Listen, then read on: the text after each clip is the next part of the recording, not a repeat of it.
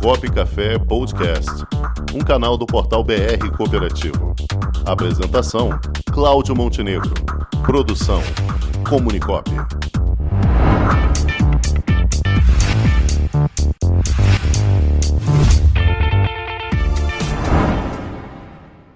E ela já está aqui conosco, a nossa planejadora financeira Miriam Lund. Boa tarde, Miriam.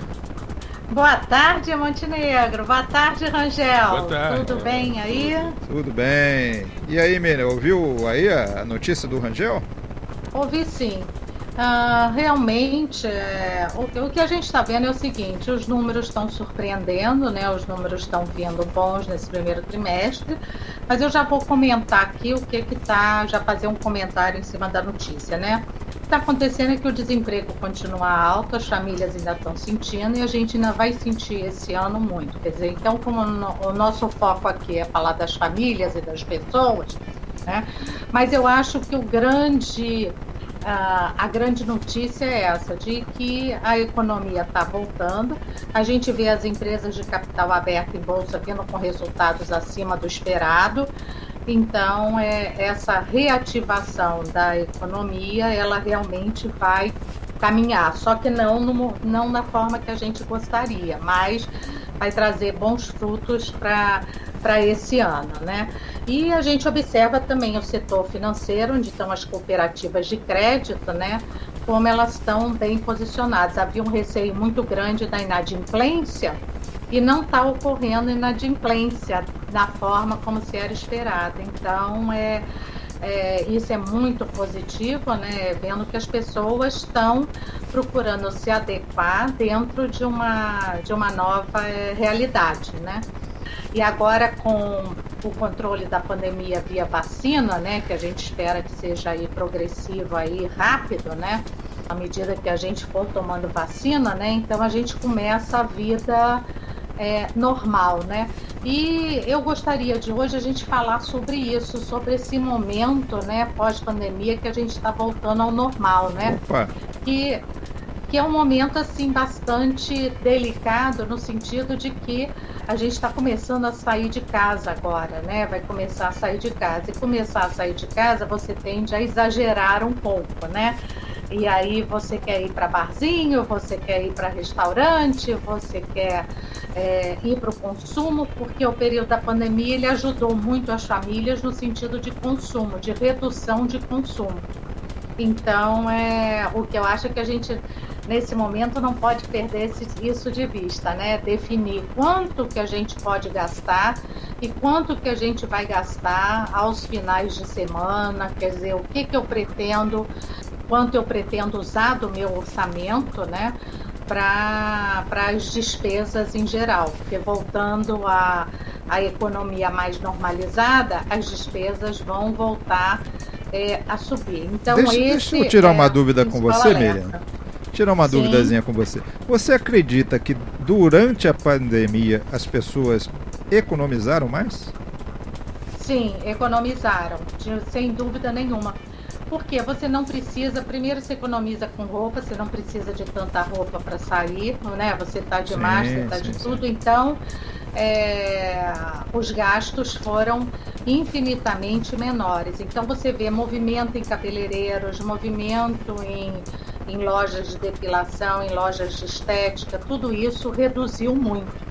Então, à medida que você, você começa a sair, você vai querer as pessoas, tanto homens quanto mulheres. Não adianta dizer que é só as mulheres, porque os homens hoje se embonecam também para sair, né? Então, no bom sentido. É, mas claro, no geral, né? realmente, a, a questão do lazer, a questão dos bares, restaurantes diminuíram sensivelmente, tudo isso. Né? Sim. Isso tudo deu. Algumas famílias extrapolaram no iFood, né? Então começa a pedir em casa, mas aí viu que realmente estava extrapolando e já começaram é, a reduzir. Então, quem extrapolou no consumo foi muito mais voltado para iFood do que propriamente para outras coisas.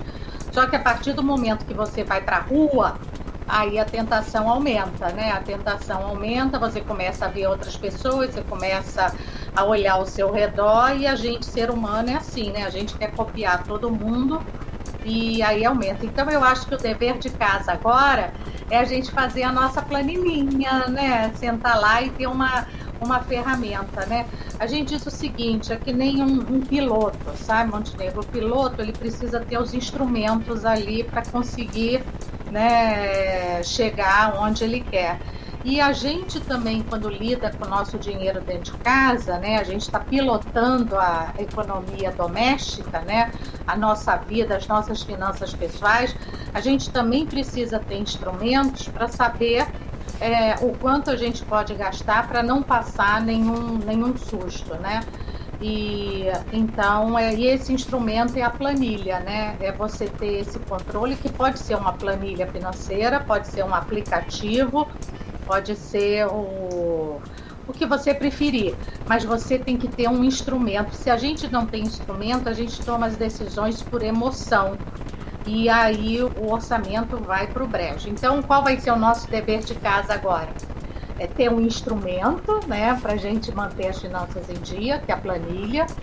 Dois, é, toda vez que receber algum dinheiro, tirar 10% e guardar se precisar, depois você vai lá, mas tira 10% e guarda para começar a se habituar a poupar, né? A viver com pouco menos, né? E, e eu acho que o terceiro exercício que eu vejo que está acontecendo muito aí é o minimalismo, é a gente começar a viver é, com menos, né? Viver dentro de uma simplicidade, que eu acho que a pandemia trouxe esse lado e a gente não pode esquecer, né? Porque viver com menos, você vive bem, vive com qualidade, mas é mais feliz, né? Eu acho que a gente tem que ir realmente é, atrás da felicidade. E a felicidade está mais do que as pesquisas têm mostrado, que a felicidade está associada a você ter reserva de emergência.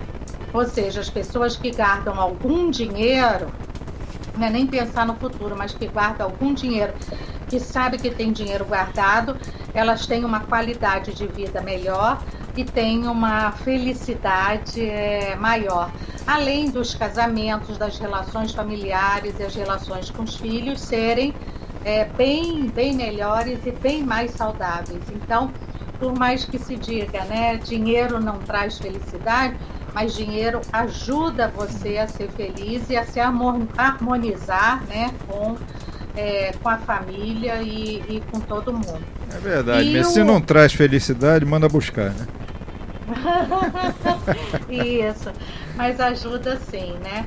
E eu acho que como destaque agora são as cooperativas de crédito. Eu acho que elas mostraram realmente a importância que tiveram aqui na crise e eu sou uma assim propagadora nata de cooperativa de crédito. Eu sou cooperada, eu não tenho nenhum cargo em cooperativa, eu sou apenas cooperada, né? Como muita gente e a cooperativa realmente é, manteve um trabalho cooperativa de crédito diferenciado nesse período de pandemia e crescendo bastante até por conta disso, né? E eu acho que é um, um, um bom apoio para a gente nesse momento de que a gente vai começar a sair de casa agora depois, né? Quem já vacinou já já está começando a, a dar esses pulinhos na rua, né?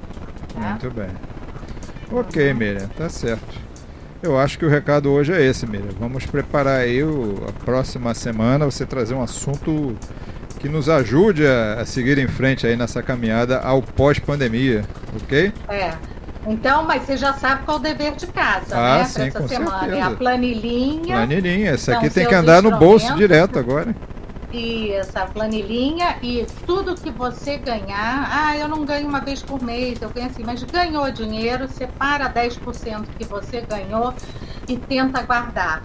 Vai ser a forma como você vai mudar a sua vida e eu garanto que vai fazer a diferença. Com certeza.